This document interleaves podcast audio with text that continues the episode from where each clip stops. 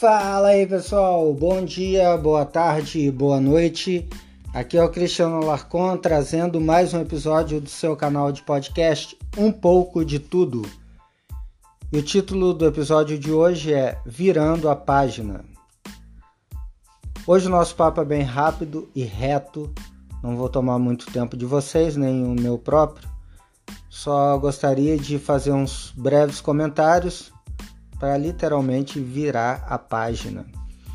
Bem, vamos falar sobre alguns assuntos dessa semana que estão aí em voga aí nas manchetes dos, dos meios de comunicação, começando pelo pacote de leis anticrimes.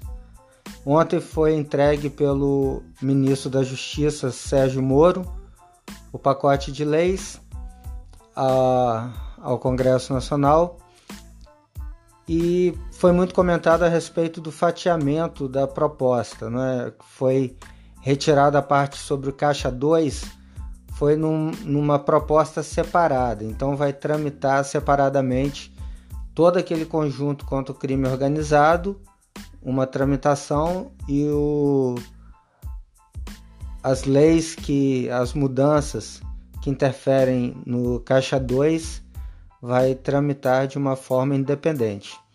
Ouvi muita gente criticando essa posição do Sérgio Moro, né, falando que o Moro considerava crime o Caixa 2, inclusive julgou várias vezes baseado nessa premissa e que agora teria mudado de ideia.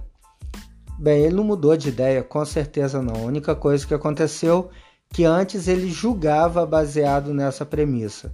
Agora, como ministro apresentando um conjunto de propostas de lei, ele será julgado, entre aspas, as propostas dele serão julgadas pelo Congresso Nacional. Então, ele sabe que nem todo mundo tem a, a retidão que ele tem. Então, ele tem que considerar isso na hora de apresentar. Acho que foi inteligente, porque essa questão do caixa 2 poderia atravancar todo o restante da proposta, então ele preferiu é, colocar as propostas de combate ao crime organizado de uma forma separada, que é muito mais palatável pelo Congresso Nacional e provavelmente não terá tanta dificuldade de ser aprovado. E a parte do Caixa 2, que vai ser uma guerra, né, é, para tramitar separadamente. Então ele pelo menos alguma coisa ele já consegue aprovar mais rapidamente. Hoje, o presidente Jair Bolsonaro também, junto com Paulo Guedes, né, levou a proposta para os presidentes da Câmara dos Deputados e do Senado Federal a proposta de reforma da Previdência. É, aparentemente, aí, o, o que eu li e o que eu ouvi é uma proposta bastante. É, bastante, como que eu vou dizer, corajosa, porque ela propõe aí um, é, uma, uma, um regime de previdência né, mais igualitário. Ou seja, quem recebe menos paga menos, quem recebe mais paga mais. É, teve um, uma, um ruído aí em relação ao programa de assistência continuada. O que é isso? É quando a pessoa chega a uma certa idade, mesmo não tendo contribuído, ela recebe um salário mínimo, né? É uma ajuda aí do governo, mesmo não tendo condições de se aposentar. Eu sei como funciona, o meu avô recebia essa, esse benefício, né? porque ele nunca contribuiu para a Previdência, mas ele tinha é, essa, digamos aí, essa pensão, essa ajuda de custo de um salário mínimo do governo federal. É, por que, que eles estão reclamando tanto? Falando que é, a idade aumentou, hoje é 65, a proposta que o Bolsonaro levou seria para 70 anos, ou seja, receber esse benefício com 70 anos de idade, aumentando então 5 anos é, a mais para esse prazo, né? Mas por outro lado, a partir dos 60 anos, você já começaria a receber 400 reais. E aí criticando, ah, 400 reais não dá nada, não sei o que, blá.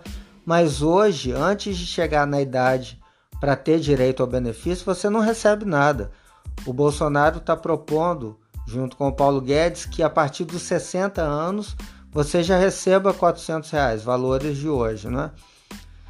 Mas aí você teria que é, viver mais 5 anos, ou seja, chegar aos 70 para receber esse benefício. E aí todo mundo criticou.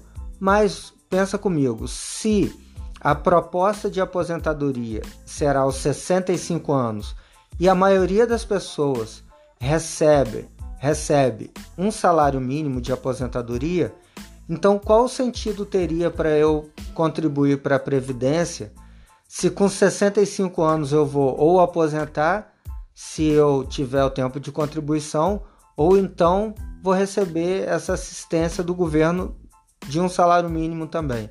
Então não tem sentido de eu contribuir com a previdência, já que tanto faz, porque para quem vai receber um salário mínimo com 65 anos receberia esse valor integralmente. Então tem que ter uma coerência. Tanto assim que hoje, para você é, receber, são 65 anos, ou seja, é, é maior do que o, a idade para aposentadoria. Então é uma questão de lógica. Também quero comentar sobre o Laranjal do PSL e muito me impressiona né, a Folha, o Globo, todo mundo da grande mídia comentando como se só o PSL tivesse candidatos laranja. Eu já comentei há, um, há uns episódios atrás que isso é recorrente em todos os partidos políticos do Brasil, principalmente em relação àquela porcentagem de candidatas mulheres, né? Isso daí é causado pela própria legislação que obriga é, ter 30% de mulheres nas chapas. E eu já comentei que é uma coisa muito difícil.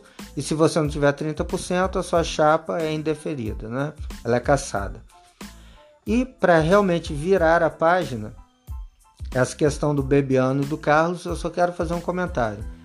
Que apesar de tudo estar tá aparentemente pacificado, o Bebiano já foi exonerado e etc e tal, continuo no meu pensamento que Carlos, Flávio e Eduardo têm que ficar longe do poder executivo. Eles não são poder executivo, então eles não podem falar pelo governo e o presidente, primeiro, como presidente, tem que é, coibir esse tipo de postura e ir a público dizer que eles não são porta-voz do governo e ele, como pai, tem que puxar a orelha desses filhos, né? Se eles querem dar pitaco, que seja em casa na hora do almoço é, numa reunião particular ali da família. Aí até tudo bem, a gente não pode controlar isso.